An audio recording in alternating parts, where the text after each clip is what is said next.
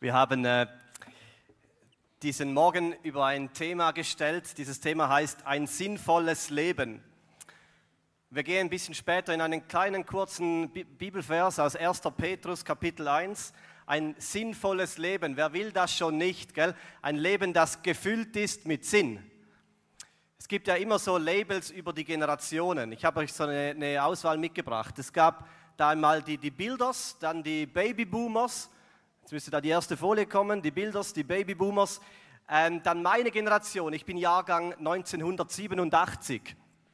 Äh, meiner Generation wurde dieses Label Generation Y aufgedrückt. Generation Y. Y auf Englisch heißt Y. So, wir seien eine Generation, die ständig nach dem Warum sucht. Nach dem Warum. Ah, jetzt bin ich im Bild. Ich gehe kurz aus dem Bild. Genau, so diese Generationen, Generation Y, meine Generation, Generation Z, Generation Alpha ab 2000, Jahrgang 2005. Diese Generation Y, Generation Warum, eine Generation, die immer das Warum sucht, das Warum hinter dem Leben, das Warum hinter der Arbeit. Ähm, und ich für mich kann das bestätigen. Ich bin jemand, der es liebt, wenn er weiß, warum er Dinge tut, die er tut. Mir ist das Warum wichtig. Und bei mir in meinem Leben gab es immer wieder so, so ähm, Übergänge, so Lebenssituationen, wo diese Warum-Frage so richtig groß wurde. Und ich möchte euch in ein paar solche, solcher Stationen mit hineinnehmen. Die erste Station war, als ich 16 war. Das ist ungefähr jetzt das Alter von euch. So, da hatte ich meine erste kleine Lebenskrise, kann man sagen. Bis 16 ist das Leben ziemlich gesteuert.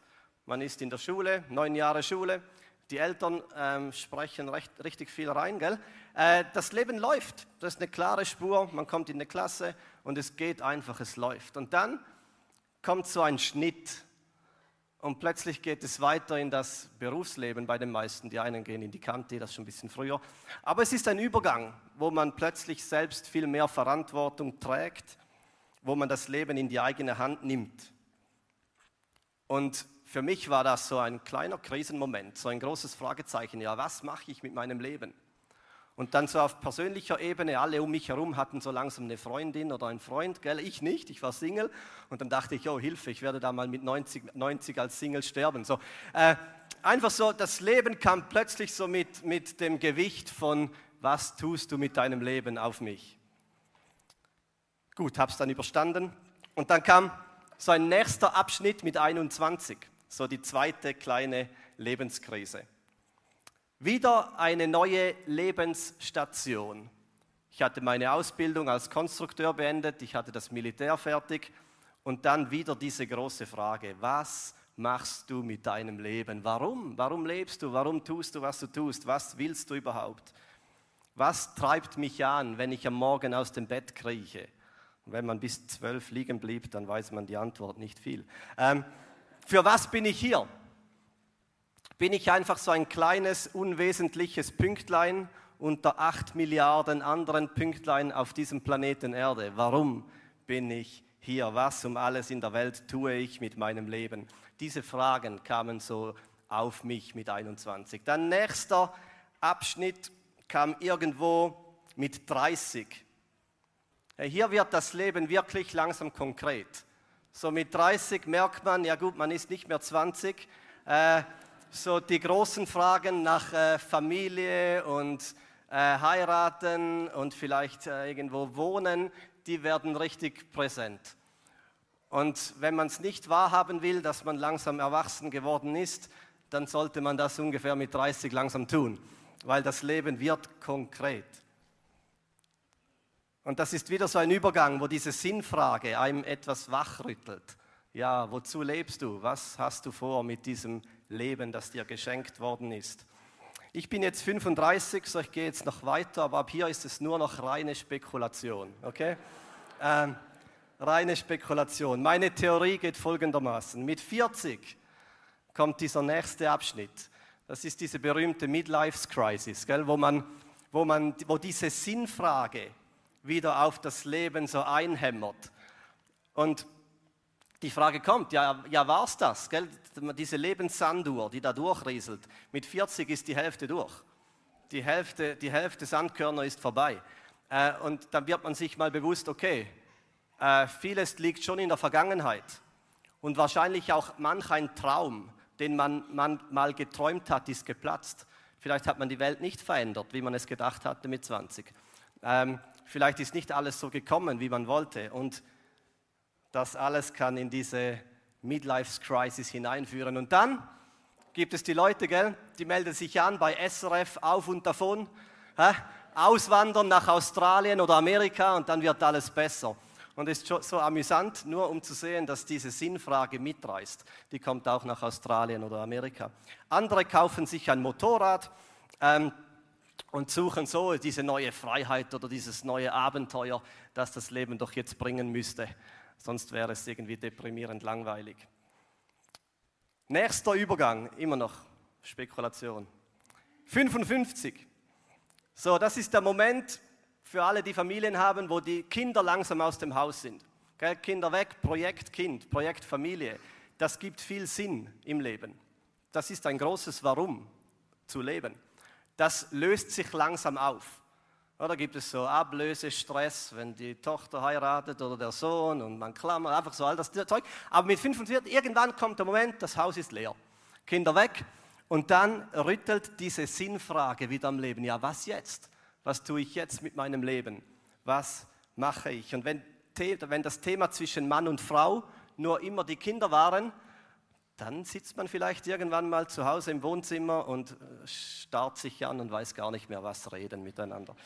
Ähm, und vielleicht denkt sich dann manch jemand mit 55, ja, Pension, aber das ist noch zu früh. Das geht dann nach 15 Jahren. Äh, 10. Ah ja, für euch 15. Äh.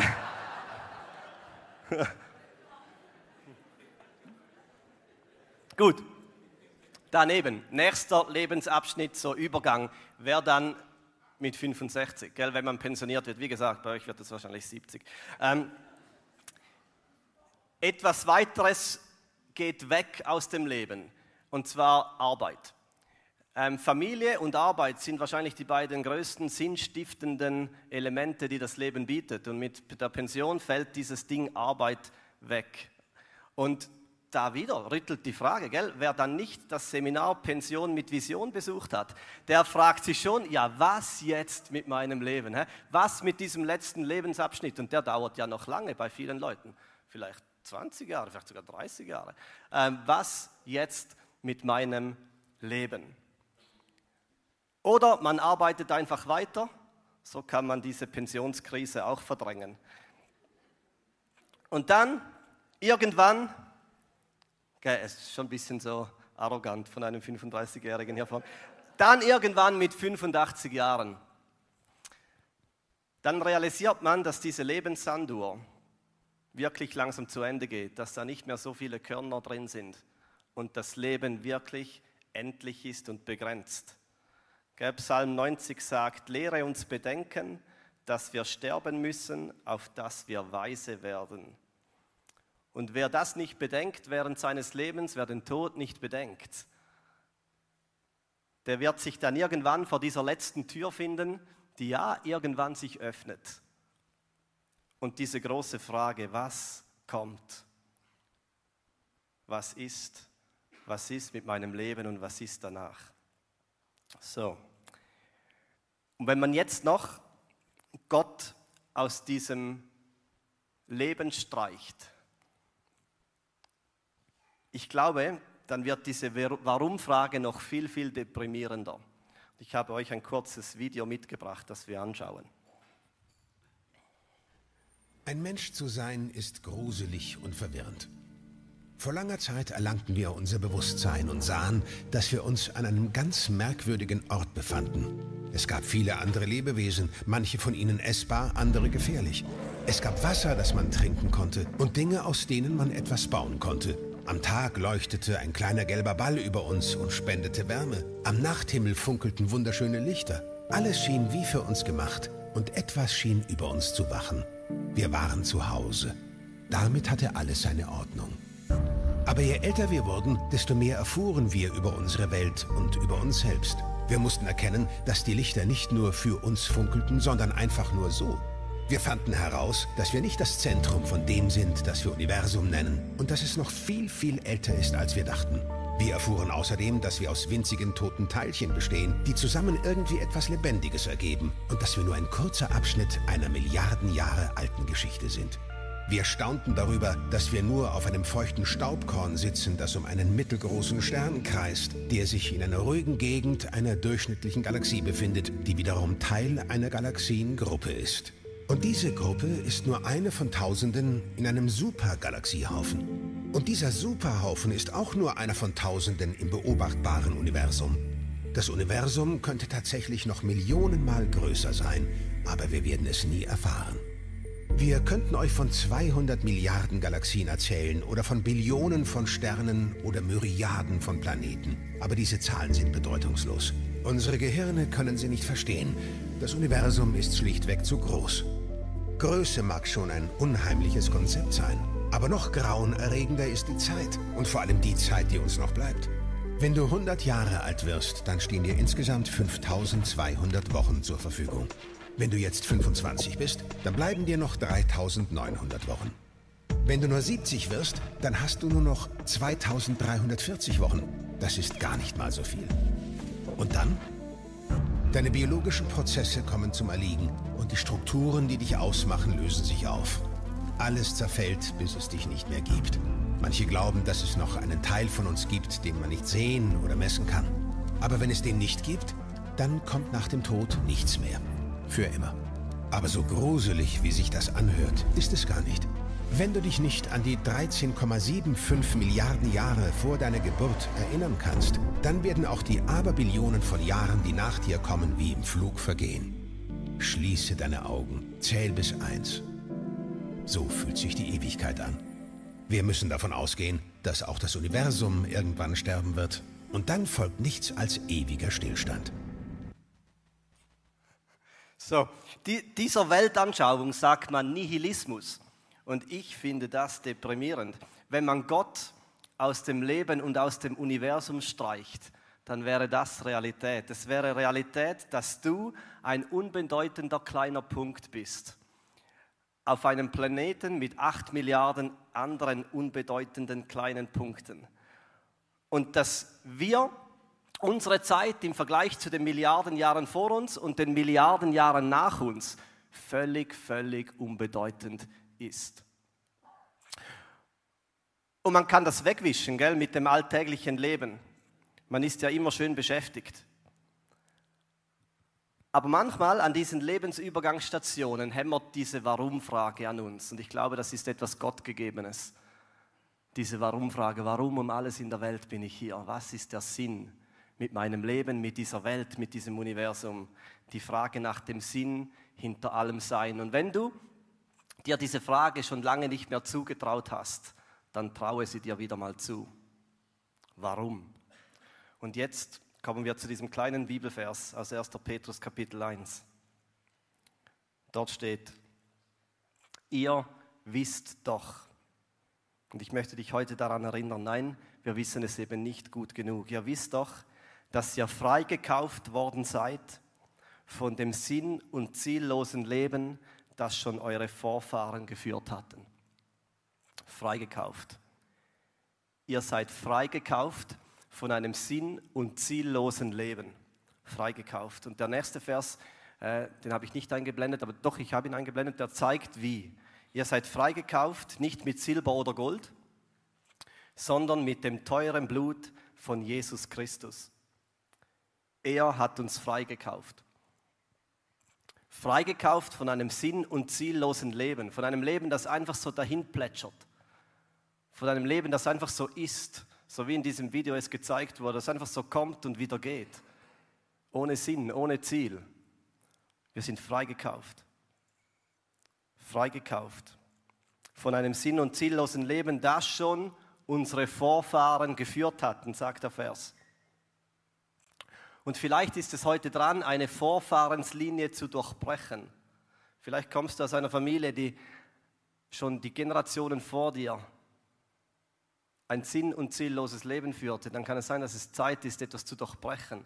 Sagen, nein, ich strecke mich aus nach einem Leben, das Gott mit Sinn erfüllt.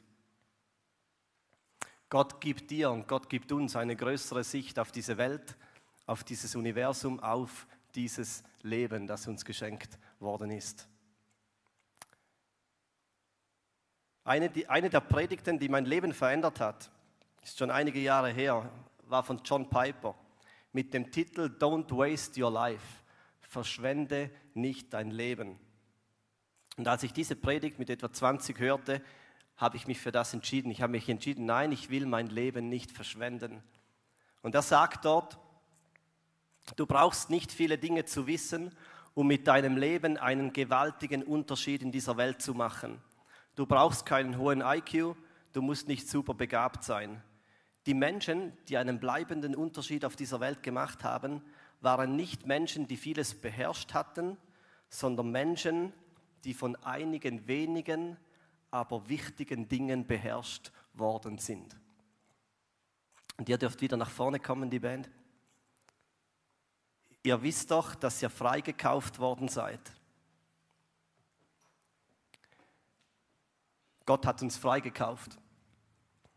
Von einem Leben, das einfach so dahinläuft, in ein Leben mit Sinn.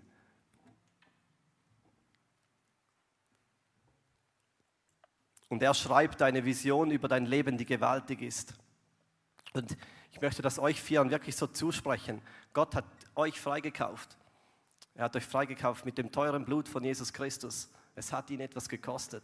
Aber freigekauft in ein Leben, das eine Richtung verfolgt, das sein Ziel verfolgt. Ein Leben, das nicht verschwindet irgendwo im Universum. Und ich lade euch ein, dieses Leben zu ergreifen, immer wieder. Immer wieder diesen Gott zu sehen, der hinter allem wacht und der einen Plan über dein Leben zeichnet. Und vielleicht stehst du irgendwann ein nächstes Mal an so einem Lebensübergang vielleicht mit 55, vielleicht mit 65, vielleicht mit 30, wo diese Sinnfrage an dir rüttelt und an dir klopft. Und dann erinnere dich dran, da geschah etwas. Gott hat eingegriffen in den Verlauf dieser Welt. Er hat seinen Sohn gesandt, um uns frei zu kaufen von einem sinn- und ziellosen Leben.